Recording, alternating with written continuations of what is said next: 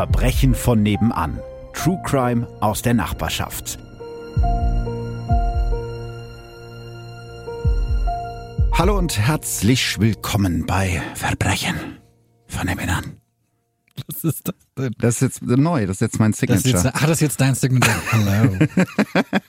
Ich bin Philipp und äh, Ralf ist auch da, wie ihr gerade gehört habt. Und Hello. Ich habe jetzt gerade so ein bisschen gesprochen wie der äh, gestiefelte Kater von Zreck. Also ich dachte wie der Spanier, weil du aus Spanien gerade aus dem Urlaub kommst. Stimmt. Sag doch noch Was für eine Überleitung. sag doch mal, wie braun ich aussehe. Ich hätte ein bisschen mehr erwartet. Aber man sieht, aber man sieht schon, dass du in der Sonne warst. Aber wahrscheinlich hast du die ganze Zeit mit Lichtschutzfaktor 50 in Richtig. irgendeinem Kaba in irgendeiner Cabana gelegen. Richtig. Und dich von Butlern bedienen lassen. Butler waren es nicht, aber ich habe, ja, Kinder, cremt euch ein. Es ist sehr wichtig. Ja, es ist So. in der Tat. Ich gehe tatsächlich nur noch mit Lichtschutzfaktor 50. Ja, mein, äh, ich war, also ich habe das auch früher mal nicht ganz so gemacht. Ich kann mich auch an so Mein Urlaube. Mann hat sich früher mit Olivenöl eingeschmiert. Ja, also ich war auch mal mit einer Freundin, Schrägstrich Kollegin im Urlaub und die hatte dieses Tiroler Nussöl. Wer könnte diese Kollegin nur sein? Ja. Ich weiß nicht. Könnte sie rote Haare haben? Nee, die war es nicht. Es war eine andere Kollegin. Ach, dann war's Es war eine Moni. Blonde, es war Moni, genau. Es war Moni. Äh, hi Moni übrigens, falls du das hörst. Und äh, die hat hier schön Tiroler Nussöl immer am, am Start gehabt. Habe ich auch benutzt. Soll man aber nicht machen. Riecht gut, finde ich. Riecht ich mochte mega das, gut. Also ich kenne das aus der Kindheit und ich mochte den Geruch super gern. Aber das hat, also so Ölzeug habe ich Yes. nie genommen, weil ich mich dann, ich verbrenne mich aber auch relativ schnell. Ja, aber meine Hautärztin war neulich so, sie nehmen aber schon jedes Mal Sonnenschutzfaktor, irgendwas, wenn sie rausgehen. Ich so, äh, nee, Ist eigentlich was höheres als 50? bestimmt. So, also So Ron- 50 Ron ist doch Weasley. Sunblocker, oder? Nee, ich glaube, das geht bestimmt höher. Aber es gibt doch, ja, weil, da wo, da, wo das muss man das dann in, in Fachgeschäften kaufen. In Fachgeschäften für, Für blasse Sonnen- Menschen. Ja. Sonnencreme. Auch immer teurer, ne? Oh Gott, oh Gott, Freunde, wir driften hier komplett ab. Dabei haben wir so viel auf dem Zettel. Wir müssen erstmal ein bisschen Ablage machen. Äh, Ablage. ja, ich habe so viel Urlaub abgehakt. Urlaub abgehakt. Wir haben noch so viel äh, Post zu beantworten. Jetzt in der vorletzten Folge vor der Sommerpause. Dö, dö, dö, dö, dö, dö, dö. Das klingt so ein bisschen wie ein eigener Podcast. Sommerpause. Oh, das der cool. Podcast. Wie wär's, wär wenn wir gut. das machen? Das ist, ja, vielleicht, vielleicht machen Hast du wir. was ins Rollen gebracht? Vielleicht machen wir irgendwas in der, in der Sommerpause. Aber wie gesagt, mir ist jetzt kurz vor der Aufnahme aufgefallen, wir haben noch so viele Nachrichten, die wir noch gar nicht abgearbeitet haben. Ich weiß, Wann es hast du das das letzte Mal gemacht? schon länger her, wie ich festgestellt habe.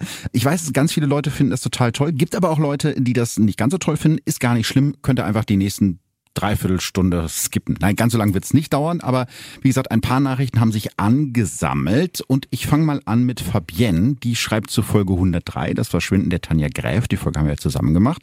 Hallo Philipp, bezüglich deiner neuen Folge um Tanja Gräf und eure Frage, ob es bei der Polizei eine Stelle gibt, welche sich um die Angehörigen kümmert. Ich glaube, die Frage hattest du sogar aufgeworfen, Ralf, wenn ich mich Ja, richtig nein, ich erinnere habe eine zu einer eine Bewegung flammende, aufgerufen. ja, du hast eine flammende Rede äh, gehalten. Ja. Tatsächlich gibt es dort sogenannte Opferschutzbeauftragte. Stimmt aufgrund meines. Genau deswegen. Wir haben jetzt nach der Folge das alles umgeschmissen, die genau diese Aufgabe übernehmen. Wie ihr schon richtig sagt, sind Polizeibeamte weder zu so einer Betreuung ausgebildet, noch haben sie während solcher umfangreichen Ermittlungen Zeit, sich darum zu kümmern. Vielleicht kannst du zu einer passenden Stelle darauf nochmal hinweisen, weil viele von diesem Angebot nicht wissen. Ich hoffe, das hilft dir weiter.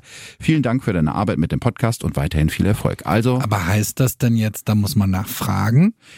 es ist auf jeden Fall wichtig, das zu wissen. Es ist Ländersache und ich weiß nicht, ob es immer automatisch angeboten wird. Also ihr habt es jetzt ja grausam. gehört.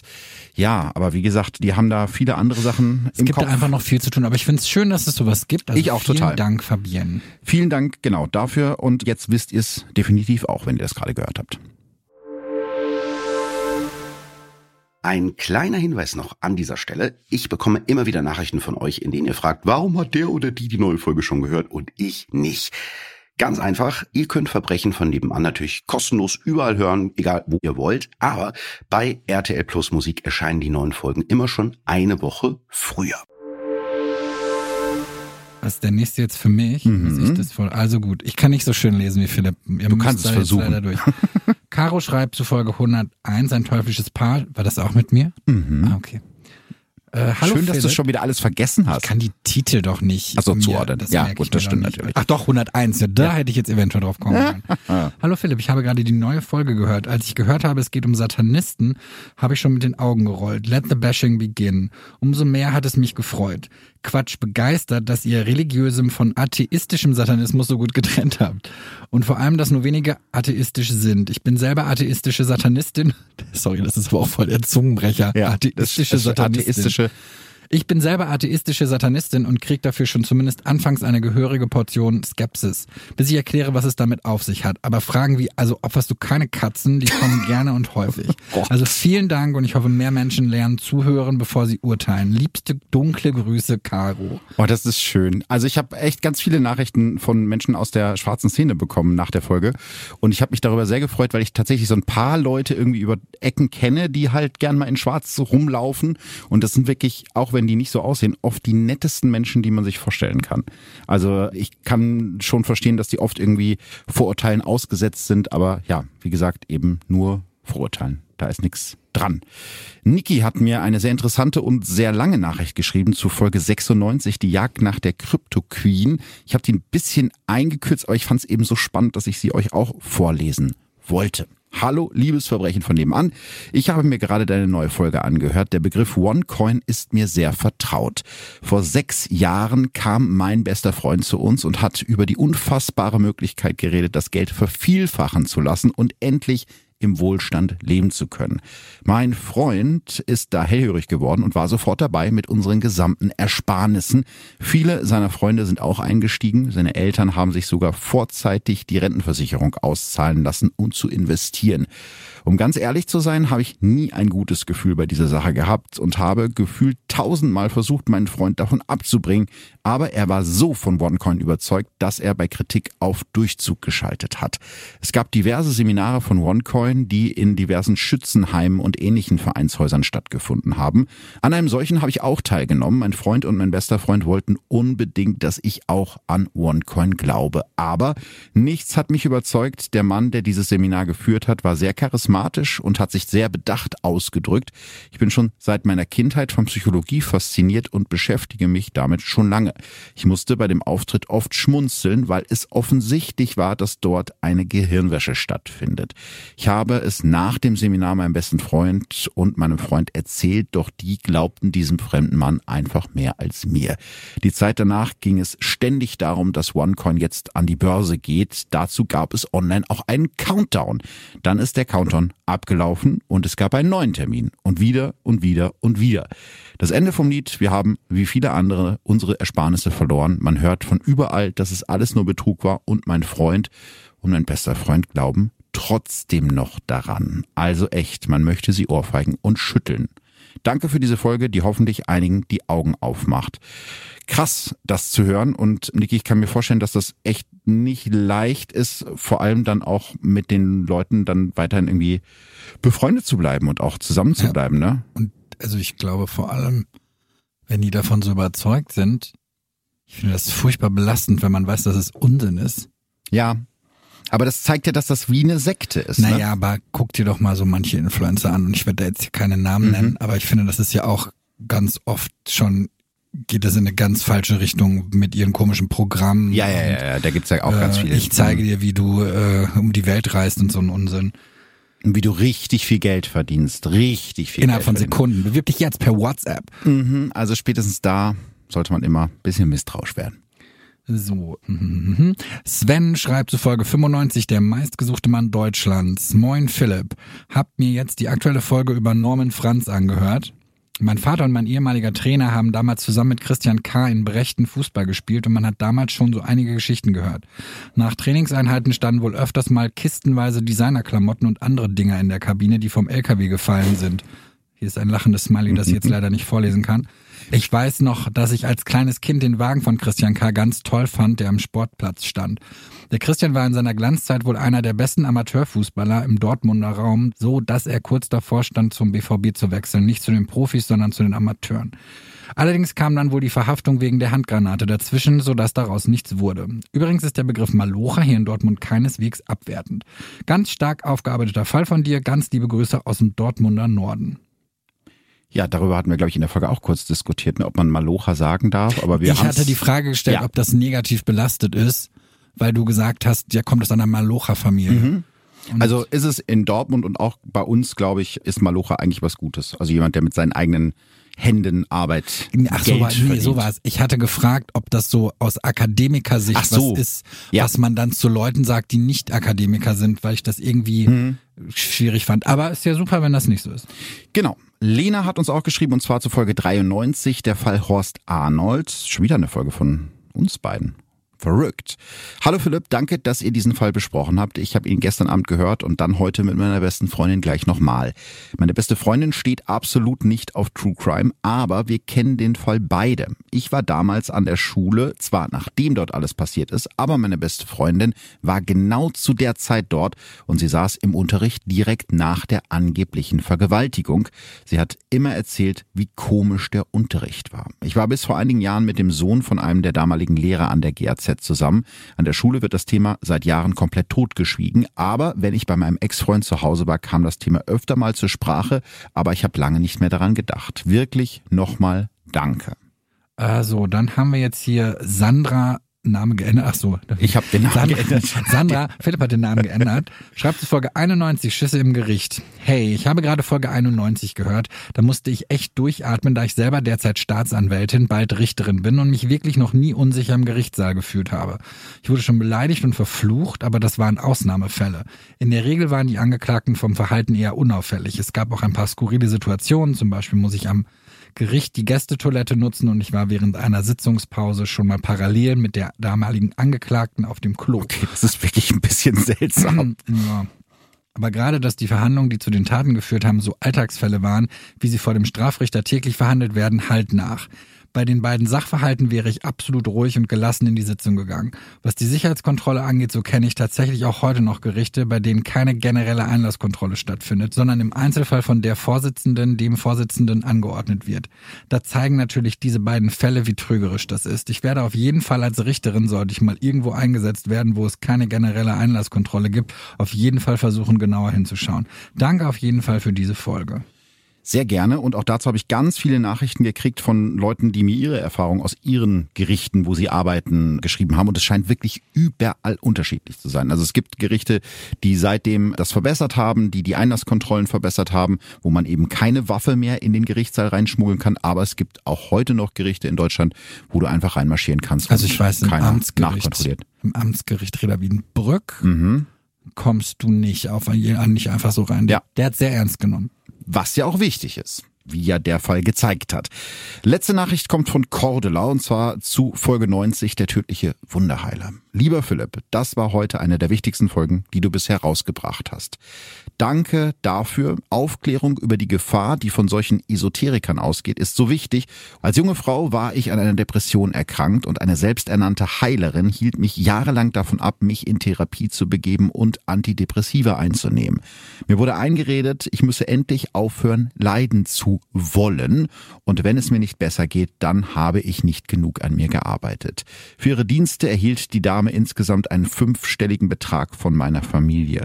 Nach sechs Jahren konnte ich mich endlich aus der psychischen Manipulation dieser Frau befreien und begab mich in Behandlung bei echten Ärzten und Psychologen. Es ist so wichtig, auf die Machenschaften solcher Leute aufmerksam zu machen. Liebe Grüße aus Göttingen, deine Cordula. Und wenn ich das lese, werde ich schon wieder direkt sowas von wütend, wie mich diese Folge auch wütend gemacht hat, weil ich das einfach so ekelhaft finde, irgendwie mit den Hoffnungen und der Gesundheit von kranken Menschen zu spielen. Egal, ob es da jetzt irgendwie um Krebs geht oder um eine Depression. So, jetzt schnauen wir kurz durch und sprechen über den aktuellen Fall. Es gibt eine Inhaltswarnung vorab. In dieser Folge geht es um die Entführung und den sexuellen Missbrauch an einer Minderjährigen. Wenn ihr mit diesen Themen nicht zurechtkommt, dann überspringt diese Folge lieber. Einige Namen in der Folge habe ich geändert. Bist du bereit? Let's go. Sehr schön. Der 5. Mai 1994 in Essen ist ein grauer Tag.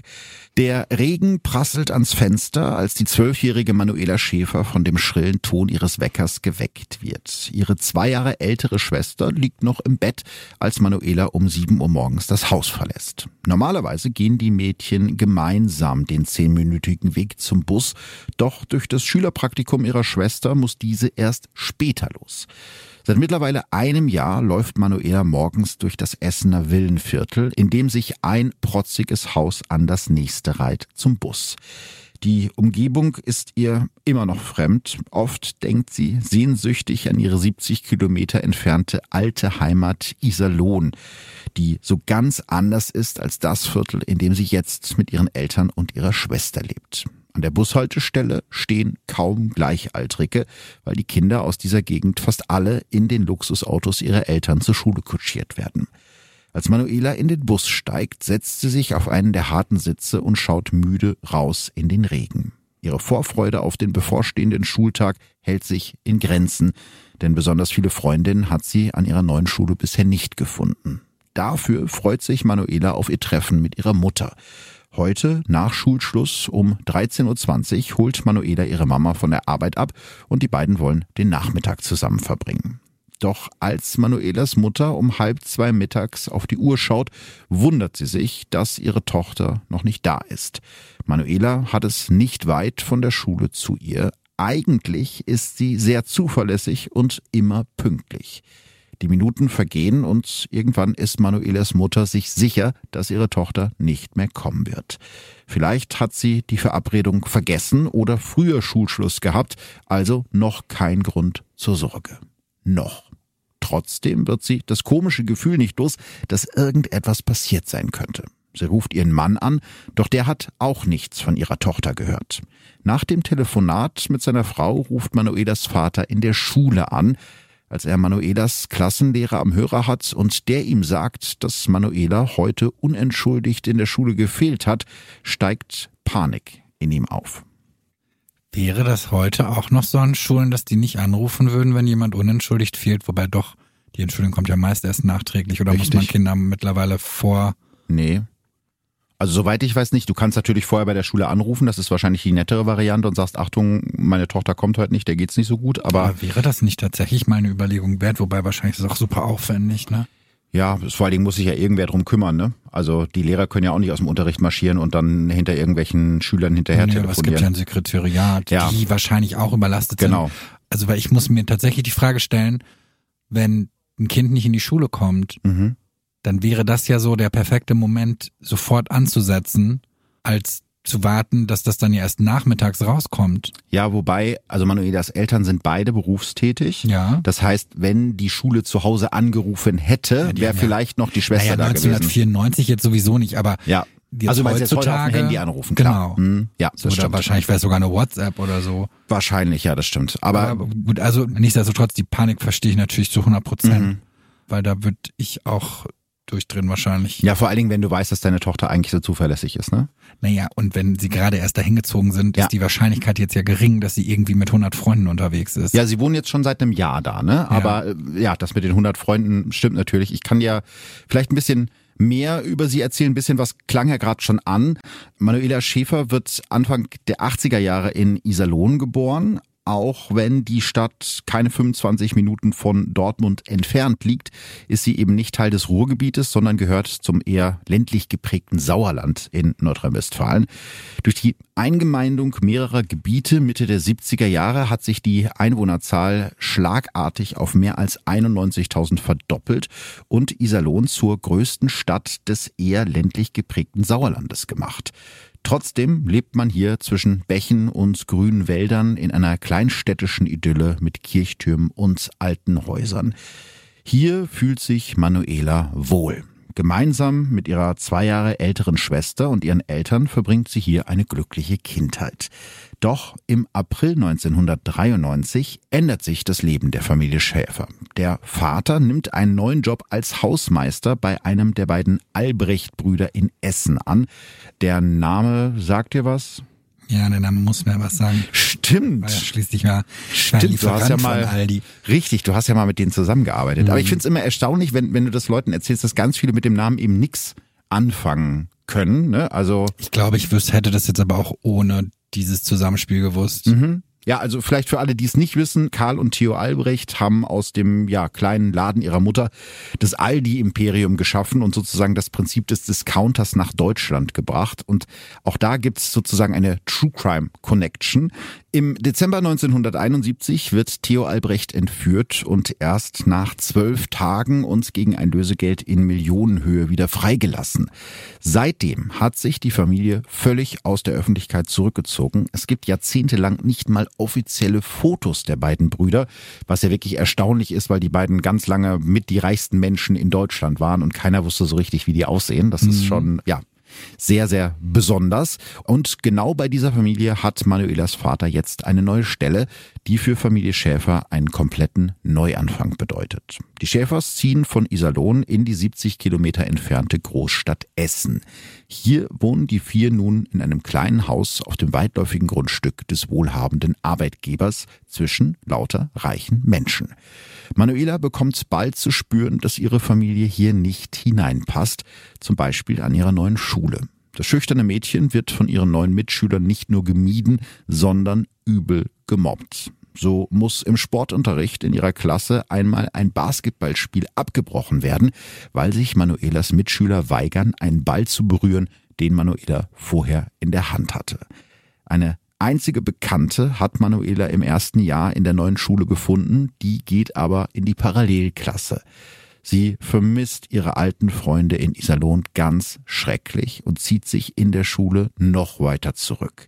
Als die Schüler im Deutschunterricht einen Aufsatz über die Entführung eines zwölfjährigen Jungen schreiben sollen, was ich übrigens eine etwas strange Deutschaufgabe finde, aber gut, war damals so, dichtet Manuela die Erzählung um Sie schreibt stattdessen von einem Mädchen, das freiwillig von zu Hause wegläuft und sich in einem Heuhaufen versteckt. Eine Geschichte wie ein Hilferuf. Trotzdem versucht Manuela irgendwie das Beste aus ihrer Situation zu machen. Jeden Morgen frühstückt sie zu Hause und geht gemeinsam mit ihrer älteren Schwester zu Fuß durch das Essener Villenviertel zur zehn Minuten entfernten Bushaltestelle. Sie muss mehrere Stationen fahren, bis sie kurz vor der Schule den Bus verlässt und sich an einem kleinen Blumenladen mit ihrer Bekannten aus der Parallelklasse trifft, um gemeinsam mit ihr die restliche Strecke zur Schule zu Fuß zu gehen. In der Schule angekommen, tut Manuela alles, um den Tag so gut wie möglich zu überstehen. Nach Schulschluss macht sie sich in der Regel direkt auf den Weg nach Hause, verbringt hier die Nachmittage mit ihrer Schwester oder spielt alleine draußen an der frischen Luft. Das arme Mädchen. Schlimm, ne? Ja, aber, aber warum? Also gab es einen Auslöser? Außer dass Kinder manchmal einfach grausam sein können. Ja, die Frage ist halt immer, gibt es bei Mobbing Auslöser? Meistens ja, ja nicht. Ich meine ne? jetzt nicht, dass sie was falsch gemacht hat, nee. aber trotzdem muss es ja irgendwas geben, was vielleicht passiert ist, dass die Kinder der Meinung sind, sie muss jetzt da leiden, das verstehe ich halt nicht. Sie ist anders als die anderen Kinder und das reicht ja manchmal schon. Ne? Also das sind halt alles Kinder aus reicheren Familien. Ach so. Sie ist eben nicht eine äh, aus dieser reichen Familie. Die sind nur Angestellte einer reichen Familie. Ach, war das eine Schule, wo eigentlich nur ja, ja, das Rich war, Kids waren? Genau, das war halt in diesem Gebiet ah. da, wo halt vornehmlich reiche Menschen gewohnt haben. Und ja, sie ist eben auch still, ne? Und stille Menschen werden dann schnell irgendwie in die Ecke gedrängt. Aber mich hat's auch irgendwie total wütend gemacht, als ich das gelesen habe in der Recherche. Ja, wie geht's denn jetzt nach Manuelas Verschwinden weiter? Ja, an diesem Donnerstag, den 5. Mai 1994, klingelt am späten Nachmittag gegen 17.20 Uhr das Telefon bei Familie Schäfer. In der Hoffnung, Manuela am anderen Ende zu haben, nimmt ihre große Schwester den Anruf entgegen.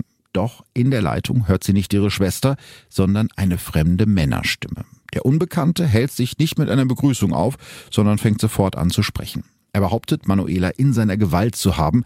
Die Familie solle auf keinen Fall die Polizei einschalten. Dann tutet es in der Leitung. Der Mann hat aufgelegt, bevor Manuelas Schwester auch nur einen Ton gesagt hat. Als die ihrem Vater von dem Anruf erzählt, hält der sich keine Sekunde an die Forderung des Entführers, sondern ruft umgehend die Polizei. Die Ermittlungen im Essener Polizeipräsidium starten noch am selben Abend. Von Anfang an schätzen die Ermittler die Situation als sehr ernst ein. Deshalb beschließen sie, dass nichts über die Entführung in die Öffentlichkeit dringen und die Polizei nur verdeckt ermitteln darf, um Manuelas Leben nicht zu gefährden. Innerhalb der nächsten Stunden befragen die Polizisten alle, die in letzter Zeit mit Manuela zu tun hatten. Darunter ihre Eltern und ihre Schwester, aber auch Mitschüler und Lehrer des Gymnasiums. Parallel wird das Telefon der Familie Schäfer überwacht und die Familie natürlich betreut. Die gesamte nähere Umgebung wird nach der Schülerin abgesucht und doch gibt es bis Freitagabend, also 24 Stunden nach dem Anruf, keinen Hinweis, wo Manuela sein könnte. Und auch der Entführer hat sich nicht nochmal gemeldet. Deshalb entwickeln die Ermittler neben der Entführung auch noch eine zweite Theorie, warum Manuela verschwunden sein könnte. Hast du eine Idee, was das für eine Theorie sein könnte? Ja, dass sie weggelaufen ist. Ja, ist ja irgendwie. Hat sie einen Aufsatz drüber geschrieben. Stimmt, also im Prinzip hätte sie das damit dann schon in Zukunft vorausgesagt und es gibt ja auch einige Gründe, warum sie hätte weglaufen können. Ja, ja, äh, absolut Heimweh. Genau. Dann das Mobbing, also. Ja, ja. Also um jetzt sozusagen rauszufinden, was genau passiert ist, muss man praktisch an den Ort und an den Zeitpunkt gehen, an dem Manuela dann verschwunden ist. Und die Beamten beginnen deshalb alle Personen zu befragen, denen Manuela am Morgen des 5. Mai begegnet sein könnte. Dabei ist zum Beispiel auch der Fahrer von Manuelas Schulbus. Die Ermittler zeigen dem Busfahrer jeweils ein Bild von Manuela und eins von ihrer Schwester, die für gewöhnlich mit ihr in den Bus steigt.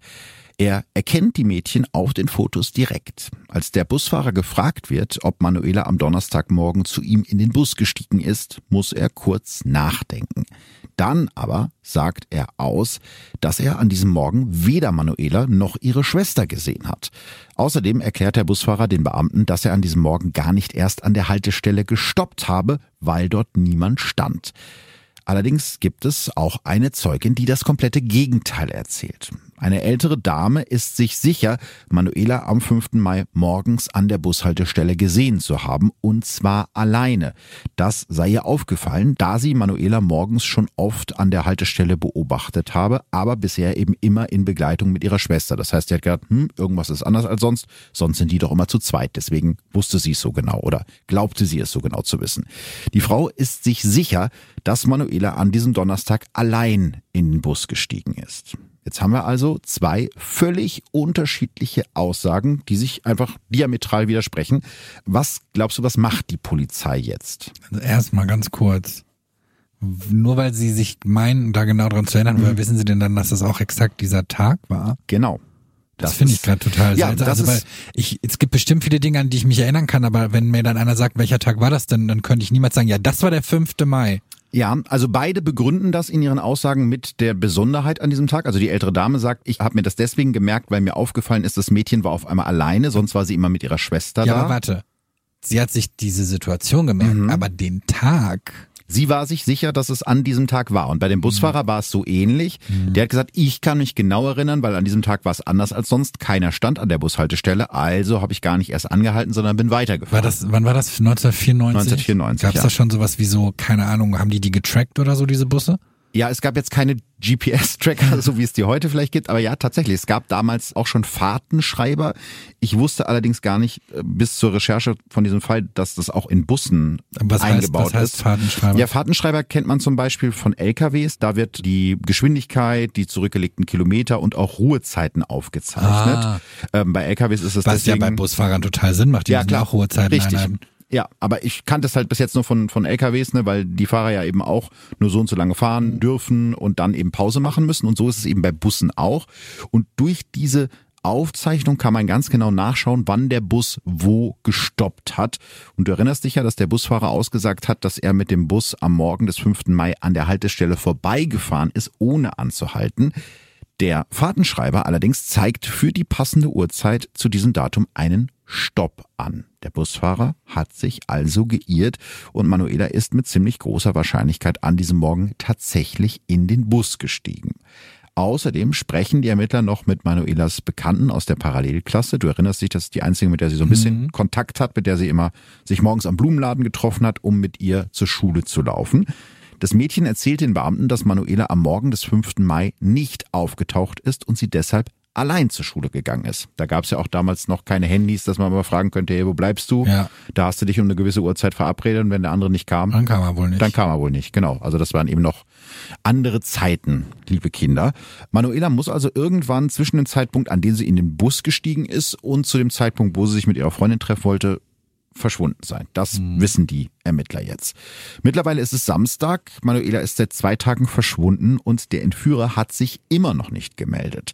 In der Zwischenzeit haben die Ermittler alle Krankenhäuser der Umgebung abtelefoniert und alle Meldungen nach irgendwelchen ungewöhnlichen Vorkommnissen oder Beobachtungen durchforstet, ohne Ergebnis. Weil das Essener Polizeipräsidium mit den ganzen Ermittlungen kaum noch hinterherkommt, ziehen sie Beamten aus anderen Präsidien zur Verstärkung hinzu. In zwölf Stunden Schichten wechseln sich Dutzende Polizistinnen und Polizisten ab auf der Suche nach einer Spur der verschwundenen Manuela Schäfer.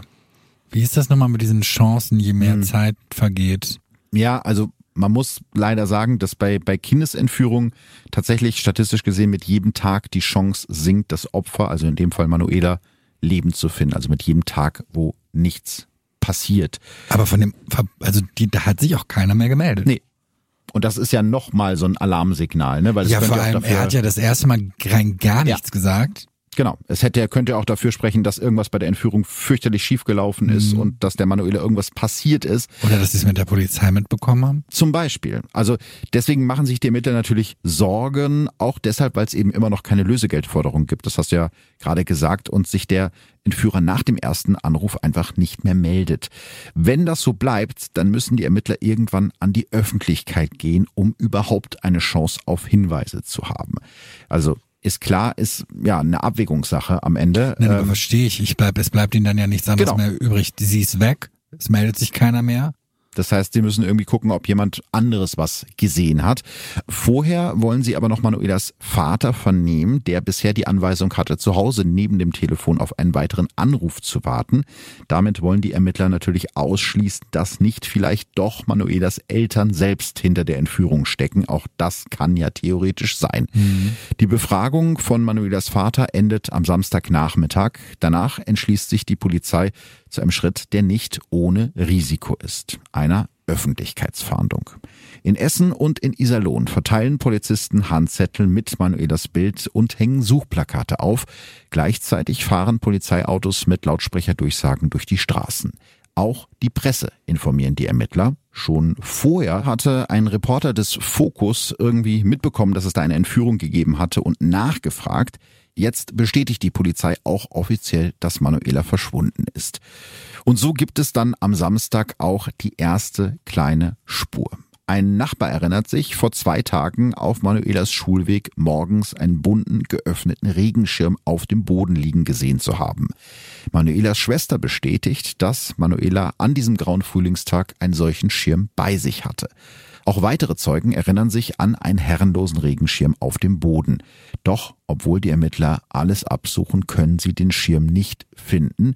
Die Spur aus Essen führt in eine Sackgasse. Aber es spricht ja zumindest relativ viel dafür, dass Manuela diesen Schirm ja an der Stelle verloren hat, dass sie also dort war. Ja, das ist da ungefähr in dem Bereich, wo sie aus dem Bus gestiegen ist, wo dieser Schirm gefunden wurde. Dafür kommt dann an diesem Wochenende, wie sich einer der Ermittler später erinnert, eine Flut von Hinweisen aus dem Raum Iserlohn. Gleich mehrere Zeugen melden sich kurz hintereinander und sie alle sind sich sicher, Manuela gerade erst in der Nähe eines Ponyhofes in Iserlohn gesehen zu haben. Ist Manuela also vielleicht doch einfach von zu Hause abgehauen, weil sie ihre alte Heimat so sehr vermisst hat? Sofort rasen Streifenwagen los, doch Manuela bleibt verschwunden. Die Essener Polizei bittet die Kollegen in Iserlohn um Hilfe und die entdecken direkt den nächsten spannenden Hinweis. Am Montag, also Manuela ist am Donnerstag verschwunden, also vier Tage später, meldet sich eine alte Freundin von Manuela aus Iserlohn. Sie ist sich sicher, Manuela am Freitag, also einen Tag nach ihrem offiziellen Verschwinden, in einer Iserlohner Kleingartenanlage gesehen zu haben.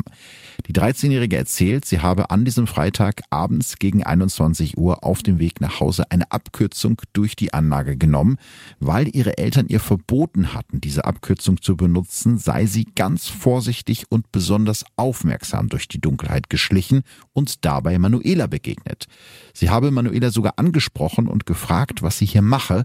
Manuela habe ihr erzählt, dass sie auf dem Weg zu ihrer Tante in Iserlohn sei und dabei in Richtung eines Wohnhauses in der Nähe gezeigt. Dann habe Manuela es sehr eilig gehabt und sich deshalb schnell mit einem kurzen Tschüss verabschiedet. Das Mädchen erscheint den Iserlohner Polizisten vertrauenswürdig. Außerdem finden die Ermittler heraus, dass Familie Schäfer in eben dieser kleinen Gartenanlage früher einen Schrebergarten besessen hat. Und dann taucht noch eine weitere Zeugin auf, die Manuela ganz in der Nähe der Anlage und zwar erst vor wenigen Stunden gesehen haben will. Die 14-Jährige erzählt, sie habe Manuela am heutigen Tag gegen 7.50 Uhr auf dem Weg zur Schule in einem Waldstück getroffen. Weil sie Manuela von früher kannte und auch von der Vermisstenanzeige wusste, habe sie Manuela angesprochen. Die habe total übermüdet im Gras neben dem Weg gesessen und habe, Zitat, ungepflegt und zauselig ausgesehen, so als habe sie die Nacht durchgemacht. Also habe das Mädchen ihr Hilfe angeboten, doch Manuela sei einfach aufgesprungen, habe ihr den Rucksack gegen den Kopf geschleudert und sei weggelaufen und habe dabei angeblich immer wieder laut Alex geschrien. Die 14-jährige Zeugin erzählt, sie habe Manuelas Rucksack liegen gelassen, sei zur Schule gelaufen und habe von dort ihre Mutter angerufen, die daraufhin die Polizei verständigt hat. Sofort machen sich Ermittler auf zu dem Waldweg an der Kleingartenanlage, aber sie finden weder Manuela noch ihren Rucksack, nur eine plattgedrückte Stelle im Gras, wo das verschwundene Mädchen gesessen haben könnte. Mittlerweile haben die Ermittler auch herausgefunden, dass Manuela in Iserlohn tatsächlich einen Bekannten namens Alex hat. So langsam passt für die Polizei alles zusammen. Manuela hat das Mobbing an ihrer neuen Schule in Essen und ihr Heimweh nach Iserlohn einfach nicht mehr ausgehalten und ist deshalb am Donnerstag abgehauen. Wahrscheinlich versteckt sie sich irgendwo in Iserlohn. Und außerdem, warum sollte jemand Manuela entführen und Lösegeld erpressen, wenn die Familie nicht mal besonders wohlhabend ist?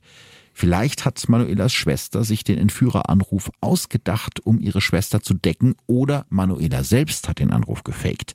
Weil diese Theorie immer wahrscheinlicher scheint, verkleinert die Polizei ihr Team. Aus der BAO wird eine EK. What? ja, das habe ich bei der Recherche tatsächlich auch gedacht. Abkürzungen scheinen bei der Polizei echt so ein Ding zu sein. Als Manuela gerade erst verschwunden war und die Polizei noch gar keine Ahnung hatte, in welche Richtung sich der Fall entwickelt, haben die Ermittler mit einer BAO, einer besonderen Aufbauorganisation gearbeitet. Die kommt immer dann zum Einsatz, wenn die normalen Polizeikräfte nicht reichen, weil es ein sehr großer Fall ist oder wenn verschiedene Polizeibehörden gemeinsam arbeiten. So war es ja in dem Fall auch. Jetzt allerdings, wo alles dafür spricht, dass Manuela freiwillig verschwunden ist, wird die Truppe verkleinert und in die Ermittlungskommission Schäfer überführt, in der etwa 30 Beamte arbeiten, was ja immer noch verhältnismäßig viel ist. Also kurz gesagt, die Polizei geht zu diesem Zeitpunkt nicht mehr davon aus, dass Manuela Schäfer in unmittelbarer Gefahr schwebt. Aber das Ganze passiert jetzt primär mhm. aufgrund der Hinweise von diesen jugendlichen Kindern, ja, wie auch immer man genau. das jetzt nennen mag. Ja. Weil das finde ich irgendwie schwierig. Naja, es passt ja alles auch ein bisschen zusammen, ne? Das kommt ja noch mit dazu. Also die, die scheinen erstmal glaubwürdig zu sein, die beiden Mädchen. Also die erste ist ja 13 und die andere ist 14. Dieser Alex. Mhm. Hat dieser man Bekannte. den denn ausfindig gemacht und befragt? Oder hat man einfach gesagt, ach, die kennt den, ja, dann muss sie ja hier sein? Ich weiß nicht, ob man den zu dem Zeitpunkt schon befragt hat. Es ging jetzt erstmal, glaube ich, darum zu überprüfen, kann da überhaupt was dran sein. Ne? Mhm. Also es Naja, aber sie reduzieren ja gleich die Mhm. Ermittlerschaft. Genau. Also nicht nur aufgrund der Zeugenaussagen, aber das ist, glaube ich, schon ein ganz wichtiger Teil. Mhm. Eben auch, weil sich der Ablauf für eine äh, Entführung, wenn es denn eine Entführung wäre, sehr ungewöhnlich gestaltet. Weil Erpresser, die Lösegeld fordern, die würden sich erstmal nicht ein Opfer nehmen, wo die Familie gar kein Geld hat. Und zweitens würden sie dann ja auch irgendwann mal anrufen und sagen, was jetzt mit dem Geld passieren soll. Und das ist ja seit Tagen nicht passiert. Ich glaube, das Mhm. trägt auch noch dazu bei, dass eben diese Entscheidung getroffen wird oder dass diese Einschätzung zustande kommt. Vielleicht ist sie ja doch weggelaufen. Okay, also die Polizei geht davon aus, sie ist weggelaufen und hält sich irgendwo in dieser Lohn auf. Genau. Was passiert jetzt als nächstes? Ja, etwas, mit dem ehrlich gesagt niemand gerechnet hat. Am Abend des 11. Mai, also am Mittwoch, fast eine Woche nach Manuelas Verschwinden, klingelt bei Familie Schäfer das Telefon. Eine männliche Stimme ist am anderen Ende. Der Fremde stottert unsicher ins Telefon und fordert zwei Millionen in nicht gekennzeichneten und nicht aufeinanderfolgenden Scheinen bis Freitag. Also wird sie doch entführt. Das ist jetzt eben die große Frage. Also ziemlich schnell stellen die Ermittler fest, dass der Anruf aus einer Telefonzelle in Essen kam. Manuelas Schwester sagt außerdem aus, dass die Stimme des Anrufers eine andere war als beim ersten Anruf sechs Tage vorher. Die Polizei hat deshalb große Zweifel, ob der Mann am Telefon wirklich Manuelas Entführer ist. Das finde ich jetzt aber auch realistisch die Zweifel oder äh, ja. ja, genau, weil es ist ja eine Öffentlichkeitsfahndung, das heißt ganz Deutschland weiß mittlerweile, da ist dieses Mädchen. Naja, und dann stottert der, verschwunden, also macht ja. somit einen unsicheren Eindruck. Mhm. Genau, also es kann halt immer sein, das ist auch so ein weiteres Problem von so einer Öffentlichkeitsfahndung, dass du dann eben Trittbrettfahrer irgendwie auf den Plan rufst. Wenn Manuela wirklich gekidnappt worden wäre und es dem Entführer oder den Entführern wirklich um das Lösegeld ginge, dann hätten sie sich ja eigentlich schon viel früher gemeldet. Außerdem, du hast es gerade gesagt, wirkte der zweite Anrufer unsicher und hat gestottert, während noch weitere Zeugen Manuela in der Innenstadt von Iserlohn gesehen haben wollen. Also es geht immer so hin und her. Ne? Ist es eine Entführung, ist es keine Entführung? Einige der Ermittler bekommen das Gefühl, dass sie hier jemand an der Nase herumführt. Viele von ihnen haben mittlerweile tagelang 12 bis 16 Stunden Schichten geschoben. Das steckt niemand so einfach weg. Immer mehr Polizisten fragen sich, wozu der Aufwand? Doch dann ruft der Entführer wieder an. Es ist Freitag, der 13. Mai um 13.44 Uhr und am Telefon ist wieder der nervöse Mann vom letzten Mal. Er ruft an, um sich zu erkundigen, ob das Geld schon da ist. Diesmal ist es Manuelas Vater, der mit dem Fremden spricht. Der verneint die Frage und bittet um ein Lebenszeichen seiner Tochter. Es ist still. Am anderen Ende der Leitung ist nichts mehr zu hören. Doch dann, nach einer gefühlten Ewigkeit, antwortet der Anrufer mit einem kurzen Okay und legt auf. In den nächsten Stunden steigt die Spannung. Wird sich Manuela tatsächlich melden oder sind die Entführer, wie die Polizei vermutet, einfach nur Trittbrettfahrer, die mit dem eigentlichen Fall gar nichts zu tun haben? Familie Schäfer und die Ermittler müssen dieses Mal nicht lange warten. Schon am nächsten Tag, abends um 20.09 Uhr, klingelt es wieder bei den Schäfers. Zu hören ist eine junge Stimme vom Band. Hallo, hier ist Manuela. Ich habe keine große Angst mehr, aber bitte tut das, was der Mann euch sagt, damit ich bald bei euch bin. Manuelas Eltern und ihre Schwester können es kaum glauben, die Stimme gehört tatsächlich Manuela. Doch aus der Freude über das kurze Wiederhören wird schnell Angst. Schon seit mehr als einer Woche ist Manuela jetzt in der Hand ihres rätselhaften Entführers und es gibt keinen einzigen Hinweis, wo sie versteckt wird. Alle Zeugen, die Manuela nach ihrem Verschwinden irgendwo gesehen haben wollen, müssen sich also geirrt haben. Die Ermittlungskommission steht ein weiteres Mal vor dem Nichts. Also wird aus der EK jetzt wieder eine BAO? Tatsächlich, ja. Also die Polizei versucht irgendwie die Lage neu zu bewerten. Die BAO, also die Aufbauorganisation, wird reaktiviert. Die Ermittler überprüfen alte Spuren nochmal und suchen nach neuen Hinweisen und die Zeit rennt. Nur 24 Stunden später, also am späten Sonntagabend, geht der nächste Anruf ein. Wieder kommt er aus einer Telefonzelle irgendwo in Essen und Manuelas Stimme vom Band. Hallo, hier ist Manuela. Ich hab euch alle sehr lieb. Bitte erledigt alles bis Mittwoch. Tschüss, eure Manu. Danach wird die Verbindung getrennt. Doch auch das bringt die Ermittler nicht viel weiter, aber immerhin gibt es jetzt einen konkreten Termin für die Geldübergabe, den 18. Mai 94, also fast genau zwei Wochen nach Manuelas Entführung. Doch zu dieser Übergabe wird es nie kommen. Am Montag, den 16. Mai, also zwei Tage vor der angekündigten Übergabe, klingelt bei den Schäfers mal wieder das Telefon und Manuelas Vater geht ran. Doch dieses Mal ist es nicht der Entführer, sondern seine Tochter selbst, die ihn anruft. Manuela ist frei und in Sicherheit. Sofort informiert ihr Vater die Polizei, die Manuela Schäfer kurz darauf in Empfang nimmt und von ihr eine unglaubliche Geschichte erzählt bekommt. Jetzt bin ich aber auch gespannt. Ja, alles beginnt am Morgen des 5. Mai an diesem Donnerstag. Manuela läuft durch den Nieselregen, um wie gewohnt ihren Bus zu bekommen. Sie ist froh, ihren Regenschirm mitgenommen zu haben. Es ist ganz schön ungemütlich draußen. Als sie im trockenen Bus sitzt, sind es nur wenige Stationen, bis sie aussteigt. Dann verlässt sie den Bus und spannt ihren bunten Regenschirm auf, um über den Bürgersteig zu dem Blumenladen zu gehen, an dem sie sich mit ihrer Bekannten aus der Parallelklasse treffen will. Also es sind wirklich nur so ein paar hundert Meter bis dahin. Da bemerkt sie ein lilafarbenes Auto, das langsam auf der Straße neben ihr herfährt. In dem Wagen sitzen zwei Männer und einer von ihnen kurbelt das Fenster herunter, spricht sie an und fragt sie nach dem Weg. Manuela sagt den Männern, was sie wissen wollen, dann fragt einer der beiden sie, ob sie vielleicht ein Stückchen mitfahren möchte. Doch Manuela hat direkt ein komisches Gefühl und lehnt ab.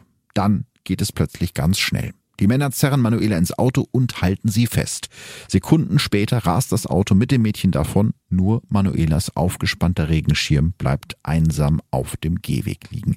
Also wir können kurz festhalten, die einzig richtige und wichtige Zeugenaussage in diesen Ermittlungen war eigentlich die von dem Regenschirm und die von der alten Frau. Weil das passiert. Genau, ja, und weil das tatsächlich passiert ist. Also die ganzen anderen Aussagen von dem Busfahrer, der gesagt hat, ich habe sie nicht mitgenommen. Naja, und primär erstmal alle Leute in Iserlohn. ja, ja, genau. Kein Hate gegen Iserlohn, aber Nein, ja. um Gottes Willen. Nein, ja, aber also du kannst also wirklich diese beiden Aussagen von der älteren Dame und von von dem Typen, der den Regenschirm gesehen hat, das waren eigentlich die einzigen, auf die man sich ja verlassen konnte. Wenige Minuten später hält der Wagen auf einem einsamen Parkplatz an und die Männer fordern Manuela auf, auszusteigen. Über ihn erstreckt sich scheinbar endlos grau die 1,8 Kilometer lange Ruhrtalbrücke.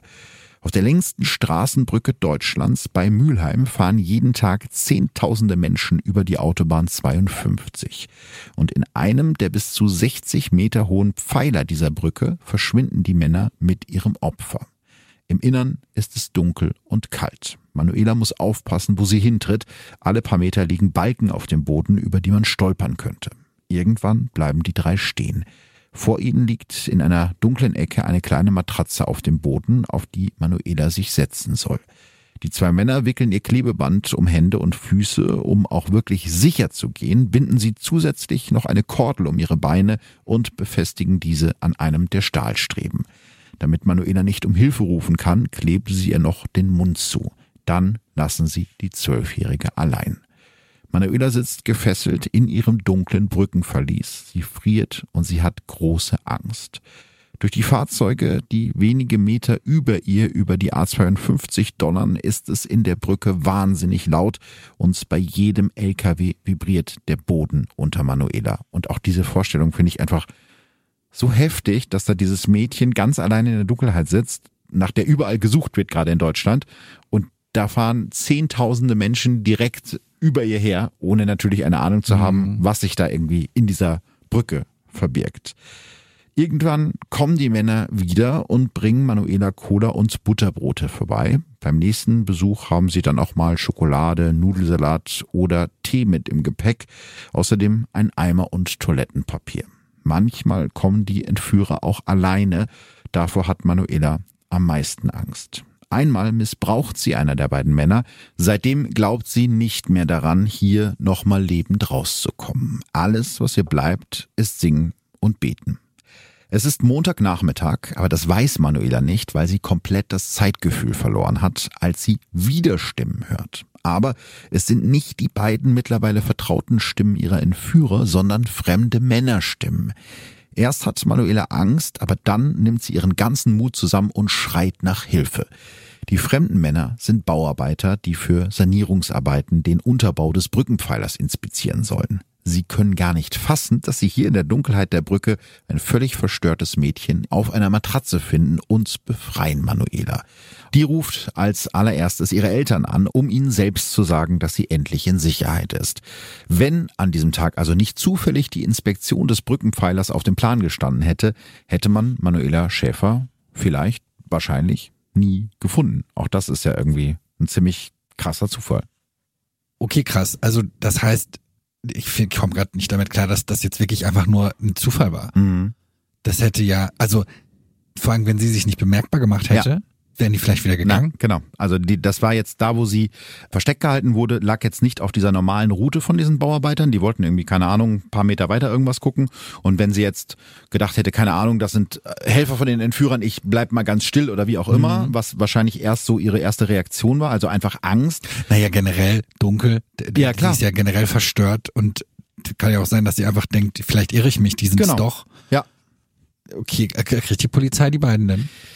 Ja, die Polizei macht sich natürlich direkt daran, das äh, Brückenverlies nach Spuren zu durchsuchen, allerdings ohne wirklich viel zu finden. Rund um den Eingang des Pfeilers verstecken sich Spezialeinsatzkräfte der Polizei in der Hoffnung, dass die Entführer sich nochmal blicken lassen. Auch das ohne Erfolg. Dafür kommt jetzt nochmal unser heißgeliebter Kommissar Zufall ins Spiel.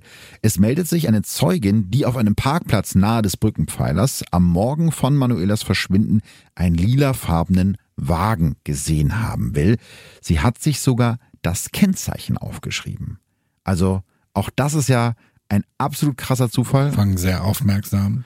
Ja, es, sie war wahrscheinlich ein ziemlicher Allmann, diese Frau. Also, dass man die Kennzeichen von fremden Aber Autos. Warum hat sie das gemacht? Hat sie das gesagt? Da komme ich, ja, da komme ich jetzt gleich. Da komme ich jetzt gleich zu, weil das ist ein, ein besonderer Parkplatz. Ja, also sie hat sich das Kennzeichen aufgeschrieben und weiß auch noch, dass es ein lila Wagen ist und das ist ja genau das, was Manuela eben beschrieben hat. Ne? Sie hatte gesagt, ich bin in einem lila Fahrzeug entführt worden. Und die Ermittler finden noch etwas raus. Der Parkplatz, um den es hier geht, ist in der Region ein bekannter Schwulentreffpunkt und offenbar haben einige der Männer auch einen Schlüssel für das Innere der Brücke denn in dem eigentlich verschlossenen Brückenpfeiler werden Dutzende benutzter Kondomverpackungen gefunden. Also das ist ein Cruisingplatz. Es ist ein Cruisingplatz. Ja, Wie genau. sollten irgendjemand einen Schlüssel für so einen Pfeiler? Vielleicht hat er mal gefunden, gefunden oder ja, vielleicht ist, hat das einer von den Bauarbeitern weitergegeben und hat den nachgemacht, keine Ahnung. Also zu diesem Zeitpunkt schien dieser Schlüssel für diesen Pfeiler da in dieser ah, okay. Sextreffszene und weil die die Dame wusste, es ist ein Sex, die, die da, da passieren die Dame war, genau, Dinge. Die Dame war eine sehr katholische Nachbarin, die Aha, das gar nicht toll. gut fand. Also sagen wir es mal so. Finde natürlich grundsätzlich, also nein, dass die jetzt sowas, das ist ja nicht richtig, ne? Also gerade in so, da kann ja auch mal was passieren. Unter dem Aspekt finde ich das natürlich vollkommen korrekt. Ich glaube, sie hatte da natürlich eine andere Intention. Ähm, aber ja, gut so. Also hat ja. dann ja am Ende geholfen. Genau, also ich, das ist jetzt eine Vermutung, wahrscheinlich äh, hat die da Liste geführt, weil sie es dem Ordnungsamt übergeben wollte oder sich bei der Stadt beschweren wollte. Weil da Leute sich natürlich illegal Zutritt zu diesem Pfeiler nicht wegen irgendwas Nein, anderem. nicht wegen irgendwas anderem. Also andere ist vollkommen in Ordnung. Weil sie liebt nämlich alle Leute. Sie liebt Egal alle wen die das anderen Leute lieben. Ralf, du musst sagen, dass, dass du das manche Sachen ironisch meinst, sonst verstehen die Leute das wieder nicht. Wieso? Weil die denken, ich wäre ein Schwulenhasser? Ja. Richtig. du, nobody knows. Also wir halten einfach mal fest, aus welchen Gründen auch immer, diese Dame, ich kann mir auch ungefähr vorstellen, wie die, wie die aussah. Das ist auch so eine, die sich so ein Kissen aufs Fensterbrett legt und rausguckt. Auf. Ja, Entschuldigung, also das ist meine Vorstellung. Jedenfalls hat die sich das Kennzeichen aufgeschrieben. In diesem Fall ist es total gut, denn das Kennzeichen führt natürlich äh, zu jemandem und zwar zu einem Arzt. Der ist Halter dieses Wagens und ja, kurze Zeit später stehen die Ermittler mit einem Durchsuchungsbeschluss äh, vor der Wohnung des Mannes. Der ist völlig schockiert und sagt, ich habe mit dieser Entführung nichts zu tun, ich habe noch nie von diesem Mädchen gehört, ich weiß gar nicht, was sie von mir wollen. Allerdings finden die Ermittler in seiner Wohnung einige Gegenstände und Kleidungsstücke, die Manuela von den beiden Entführern beschrieben hat. Dann erklärt der Arzt den Beamten, dass er nicht der Einzige ist, der mit dem Auto fährt. Sein Freund, ein 21-jähriger Kfz-Mechaniker namens Daniel H., fährt den Wagen ebenfalls und zwar meistens tagsüber, weil der Arzt ist dann in seiner Klinik im Ruhrgebiet und mhm. arbeitet da und dann kann sein Freund, also Freund, Freund, Partner, Freund, das Auto eben tagsüber nutzen. Mhm. Und jetzt wird, wie mein alter Nachrichtenkollege immer gesagt hat, ein Schuh draus, denn dieser Daniel H. sieht genau so aus, wie Manuela einen der Entführer beschrieben hat. Die Ermittler sind sich sicher, endlich den richtigen Täter zu haben. Als sie Daniel H. mit den Vorwürfen konfrontieren, gibt er Manuelas Entführung sofort zu. Aber wer ist denn dann jetzt der zweite Entführer? Ja, also der Arzt. der Arzt nicht Genau, der Arzt ist es nicht. Der zweite Entführer ist Daniels Bruder Carsten H. Der hat große finanzielle Probleme und ist außerdem HIV-positiv. Den Ermittlern erzählt Daniel H., dass er seinem erkrankten Bruder mit dem Lösegeld aus der Entführung ein paar schöne letzte Monate ermöglichen wollte. Dazu muss man vielleicht wissen, dass das Leben mit HIV 1994 komplett anders war als heute. Heutzutage kannst du ja mit der richtigen Medikation trotz HIV ein ziemlich normales Leben führen und bist auch in vielen Fällen nicht mehr ansteckend. Das war aber vor 30 Jahren noch völlig anders. Erst zwei Jahre nach unserem Fall, im Juli 1996, wird die Kombinationstherapie als neue Behandlung vorgestellt, die das Leben unzähliger erkrankter Menschen retten und ja wesentlich verlängern wird. Vielleicht mal ein Zitat aus der damaligen Zeit, also wie es war, bevor diese Therapie eingeführt wurde. Bevor es die kombinierte Therapie gab, starben Infizierte im Schnitt 18 Monate nachdem die Diagnose gestellt wurde.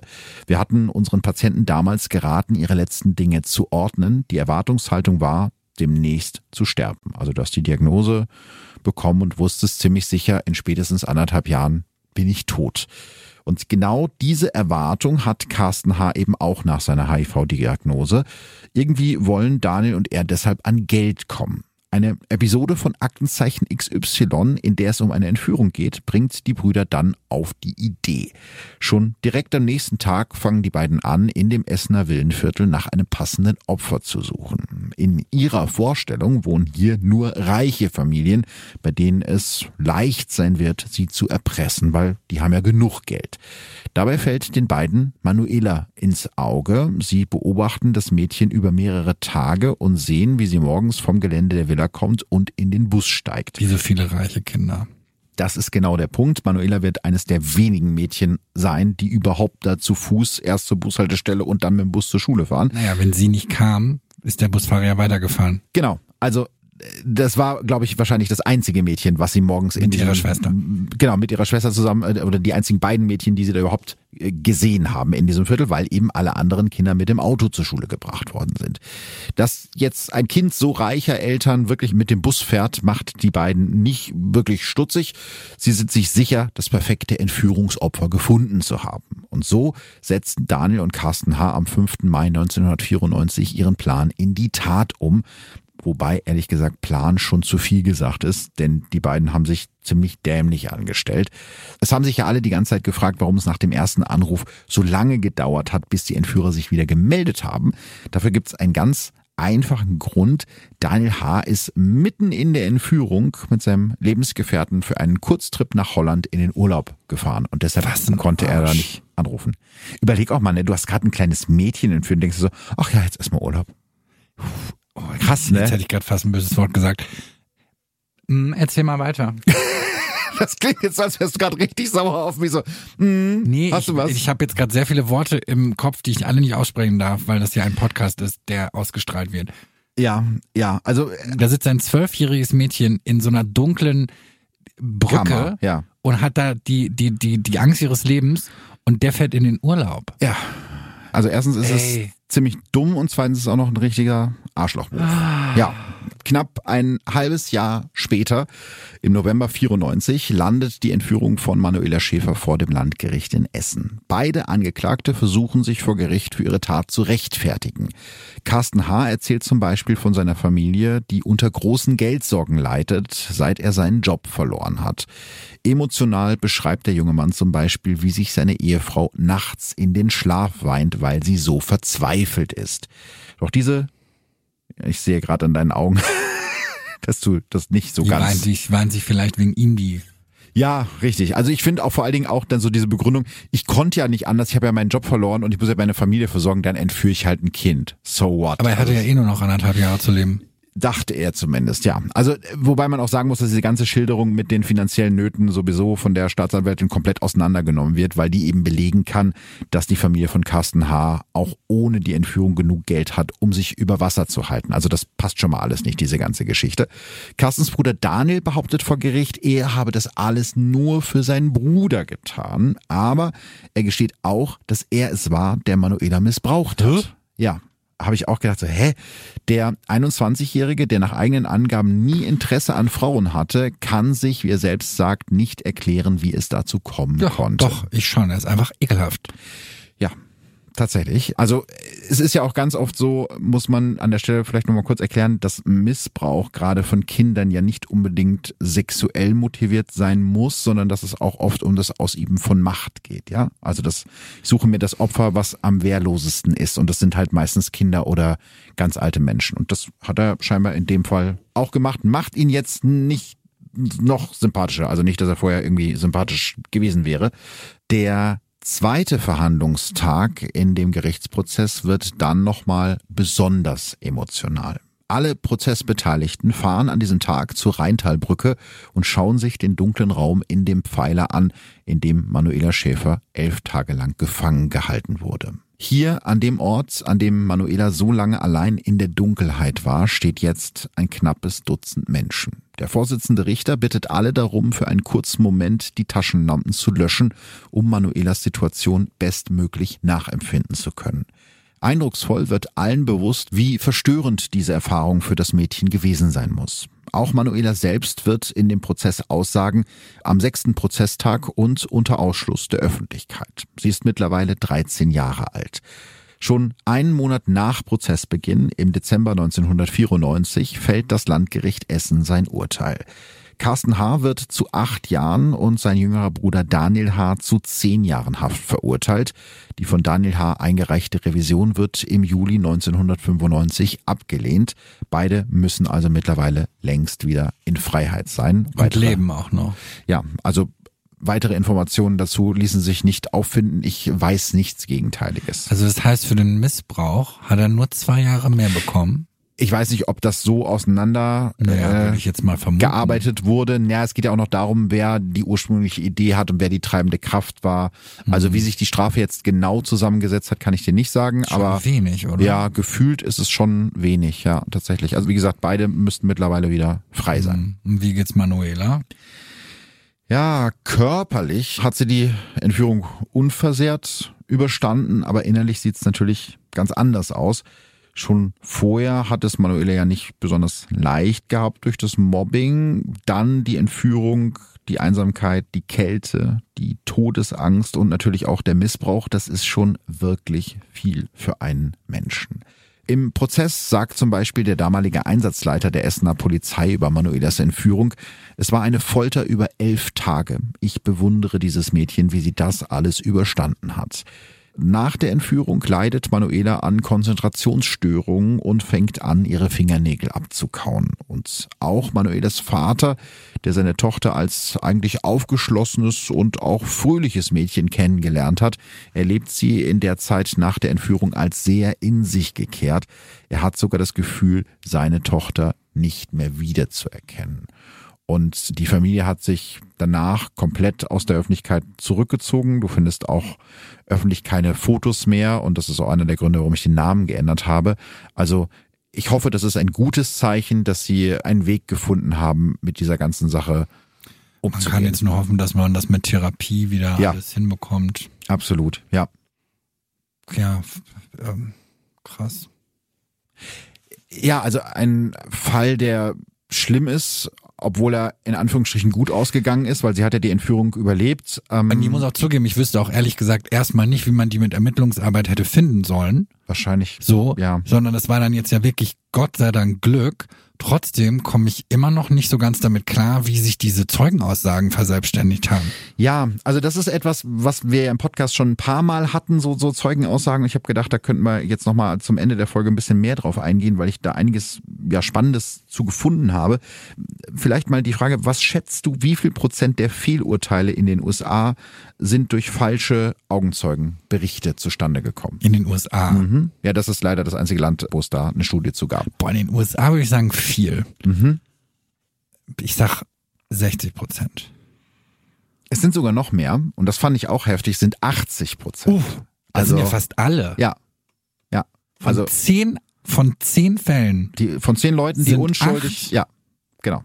Wobei jetzt da nicht aufgeschlüsselt wurde, ne, war das jetzt zum Beispiel eine bewusst falsche Zeugenaussage, ja. weil ich dich jetzt irgendwie wo reinreiten will oder haben sich Leute halt wirklich vertan. Vertan und mhm. so war es ja in dem Fall eben auch teilweise. Die Frage ist ja, warum irren sich Zeugen so häufig? Das hat mit der Funktionsweise des Gehirns zu tun.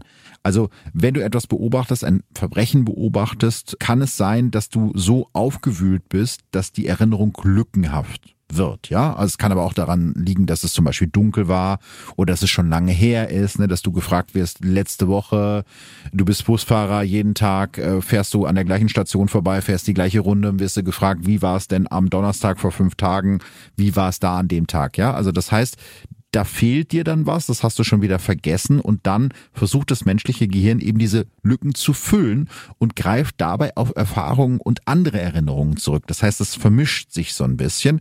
Vielleicht mal ein Beispiel. Nach Banküberfällen erklären Zeugen ganz oft, dass der Bankräuber eine Waffe in der Hand hatte, selbst wenn es nicht so war. Und das liegt einfach daran, dass die meisten Menschen annehmen, dass Bankräuber eben Waffen tragen. Laut einer Studie werden Zeugen sich immer sicherer, dass sich ein Ergebnis genauso zugetragen hat, je öfter sie es wiedergeben. Das heißt, wenn du immer wieder befragt wirst, führt das eher nicht dazu, dass du unsicher wirst, sondern du erzählst die Geschichte so oft, dass sich diese Lücken irgendwann gar nicht mehr so sehr wie Lücken anfühlen und du wirst immer sicherer, dass es genau so war. Und dabei bauen Zeugen auch oft weitere Elemente in ihre Aussagen mit ein, die sie zum Beispiel von Freunden, von den Ermittlern selbst oder aus der Presse erfahren, aber eben nicht selbst gesehen haben.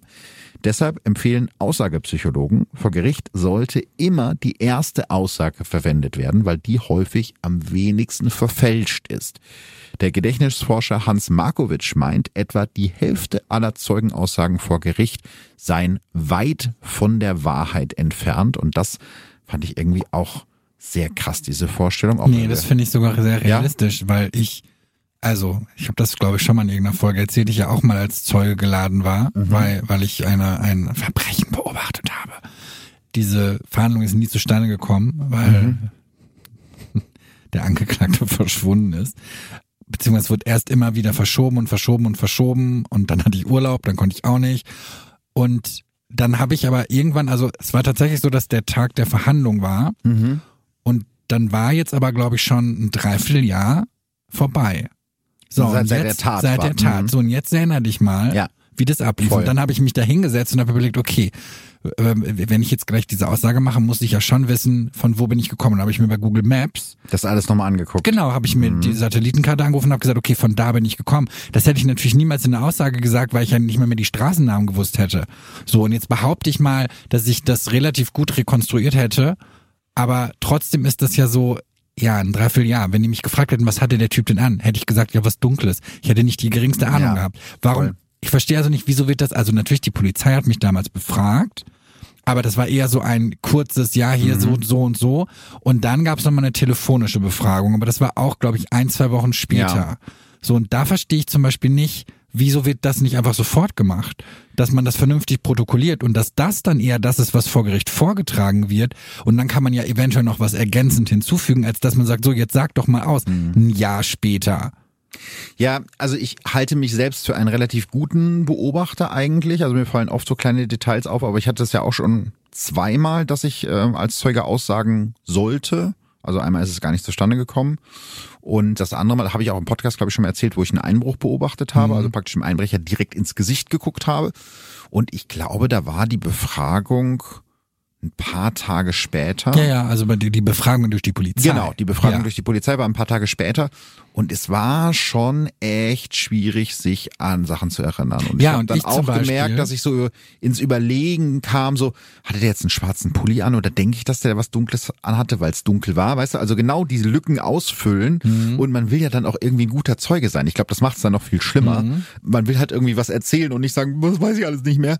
Und deswegen, also es ist gar nicht so leicht. Und ich war selber überrascht, wie viel ich dann doch in dieser gar nicht so langen Zeitspanne schon wieder vergessen hatte, weil das passiert ja auch nicht jeden Tag, dass du einen Einbrecher siehst. So, und da stelle ich mir zum Beispiel die Frage, warum sagt einem die Polizei, und ich will jetzt gerade mhm. gar nicht die Polizei bashen, mhm. aber warum zum Beispiel bekommt man nicht den Hinweis, schreiben Sie am besten jetzt einmal nieder, mhm. woran sie sich erinnern, damit sie das dann im Falle einer Befragung oder auch dann einer Zeugenaussage haben. Also dann, dann stimmt dann, eigentlich, weil ja. das wäre doch eigentlich der wichtigste Hinweis, den man geben kann. Schreiben Sie das bitte einmal für sich auf, damit Sie eine Gedankenstütze haben. Sie werden das sonst vergessen, weil ich weiß zum Beispiel, dass es die Frage gab, was der Typ anhatte. Mhm. So und dass ich natürlich direkt, also als das passiert ist, ich kann mich jetzt zum Beispiel schon nicht mehr dran erinnern, bin ich mir relativ sicher, dass ich sehr präzise sagen konnte, was der anhatte. Und ich weiß noch, dass die Polizei mich gefragt hat, war das so und so? Sah das ja. so und so aus? Und dass ich gesagt habe, ja. Und dann war die Befragung durch den Polizisten und dann war ich schon so, dass ich gesagt ja, habe, ja, ich weiß, dass ich damals ja gesagt habe, aber ich kann Ihnen das jetzt nicht mehr bestätigen. Ich weiß das nicht mehr. Ja, aber das ist ja eigentlich schon eine Frage, die du ja gar nicht stellen darfst. Ne? Das ist ja eine Suggestivfrage. Nein, das Sah war das aber so nachdem, so? nachdem, also ich habe denen eine Beschreibung gegeben dann sind die, dann Ach haben so. die den gefasst und dann sind die wiedergekommen okay. und haben mich praktisch okay. nochmal gefragt. Okay, also verstehe. es war jetzt nicht so, dass die, dass die meine Aussage irgendwie ja. beeinflusst haben, sondern es war danach. Also es war jetzt nicht so, der hatte doch blonde Haare, nein, oder? Nein, nein, nein, nein. Das war doch er hier, oder? Ja, okay, nein, nein, nein, nein, nein. Das, so war es nicht. Aber ähm, mir ist gerade eine Idee gekommen. Wir nehmen jetzt einfach mal unsere Verantwortung als reichweitenstarker Podcast wahr, ja? Und übernehmen das jetzt einfach mal, diese, diese Ansage. Also wenn ihr irgendwas mitbekommt, wenn ihr in irgendwie in eine Straftat verwickelt seid, ja, also ich hoffe nur als, als Zeugen und dass euch nichts passiert, aber ist tatsächlich, glaube ich, ein echt guter Tipp, hätte ich damals auch machen sollen. Ja. Noch am selben Abend entweder was nee, niederschreiben. Am selben Abend, direkt ja, danach. Äh, genau, also direkt danach, wenn das passiert, entweder äh, niederschreiben oder sich einfach selber eine Sprachmemo ins Handy machen. Reicht ja, ja schon. relativ easy. Ne? Also eigentlich total naheliegend, da kannst du alles, was dir gerade einfällt, da drauf quatschen und das eben als Erinnerungsstütze und dann ist es eben nicht verfälscht. Weil, wie gesagt, aber es wundert mich halt, dass da kein Leitfaden zu existiert. Ich bin gespannt, ob dazu Zuschriften kommen. Ja, würde mich auch mal interessieren. Weil das, das wird ja immer wieder ein Problem sein, ja. weil es ist ja nun mal Tatsache, dass diese Verhandlungen niemals zeitnah stattfinden. Das ja. verstehe ich auch. Ja. Also da habe ich auch Verständnis für. Es muss ja erstmal ermittelt werden und es müssen, ne, die Anklage muss vorbereitet werden. Ich verstehe, dass das nicht zeitnah möglich ist. Aber dann muss ja irgendwie sichergestellt werden. Ich zum Beispiel dachte tatsächlich nach dieser polizeilichen Befragung, ich müsste gar nicht mehr aussagen. Das war jetzt meine Aussage. Ja, aber, also ich war ja auch schon mal als Zeuge vor Gericht geladen, ist aber der Prozess am Ende des Tages doch abgesagt worden. Aber ich habe dann auch zum Richter gesagt, weil das war ein Verfahren, das war irgendwann im Gericht an der Schweizer Grenze, ja. Also hätte ich irgendwie mit dem Zug, keine mhm. Ahnung, acht Stunden hinfahren müssen.